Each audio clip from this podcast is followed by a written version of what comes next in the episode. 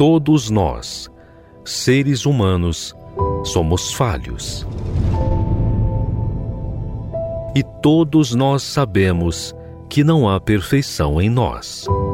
Nós precisamos perseverar para nos manter. Mas e Deus? Quem é Ele? Como Ele age? Muitos visualizam Deus como um ser que apenas manda a ordem, mas não conseguem ver quem Ele é. Aprenda conosco a conhecer Deus na sua essência. Como Ele age, como Ele vive e como Ele é. Quem Ele é.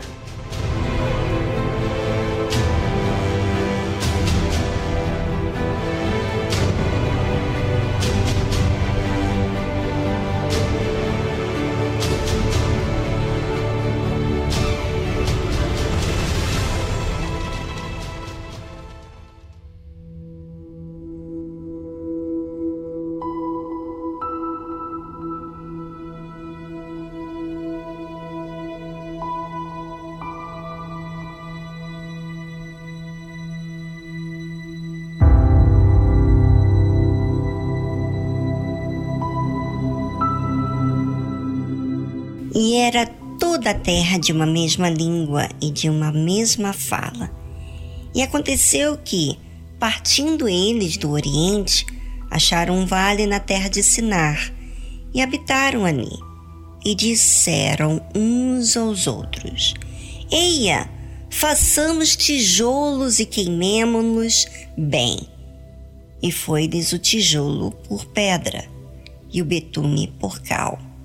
E disseram: Eia, edifiquemos nós uma cidade e uma torre cujo cume toque nos céus, e façamos-nos um nome, para que não sejamos espalhados sobre a face de toda a terra.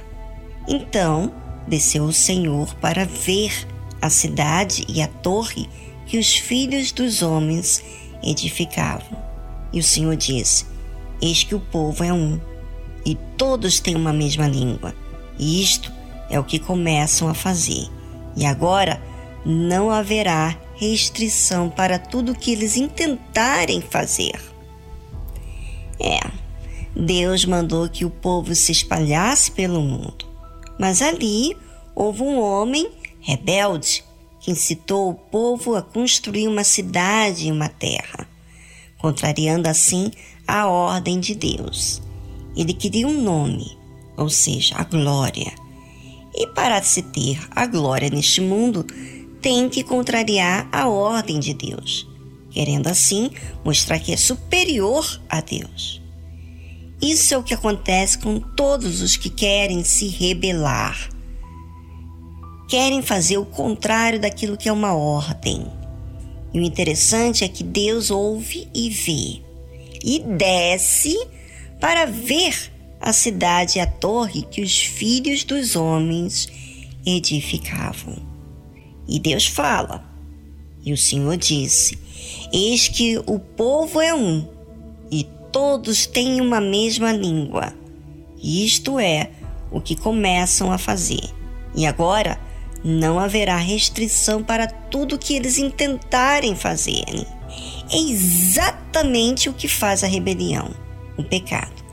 Não quer restrição para todos os intentos. Não quer ordem, não quer disciplina, não quer submeter, não quer obedecer, quer justamente voltar contra tudo que é certo. E Deus age. Eia, deixamos e confundamos ali a sua língua para que não entenda um a língua do outro. Assim, que acontece o pecado que já predomina no mundo, quando se torna mais forte, é quando eles se unem contra Deus. Assim será exatamente nos dias do Anticristo. Ele fará um só mundo, um só país, vamos dizer assim. Como hoje, já estamos vendo leis para igualar tudo. Já não querem que haja homem e mulher.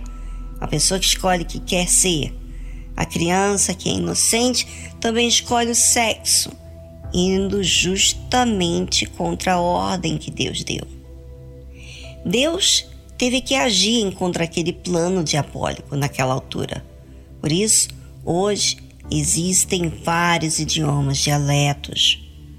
Qualquer desgraça que existe, você vê alguma rebelião por trás disso.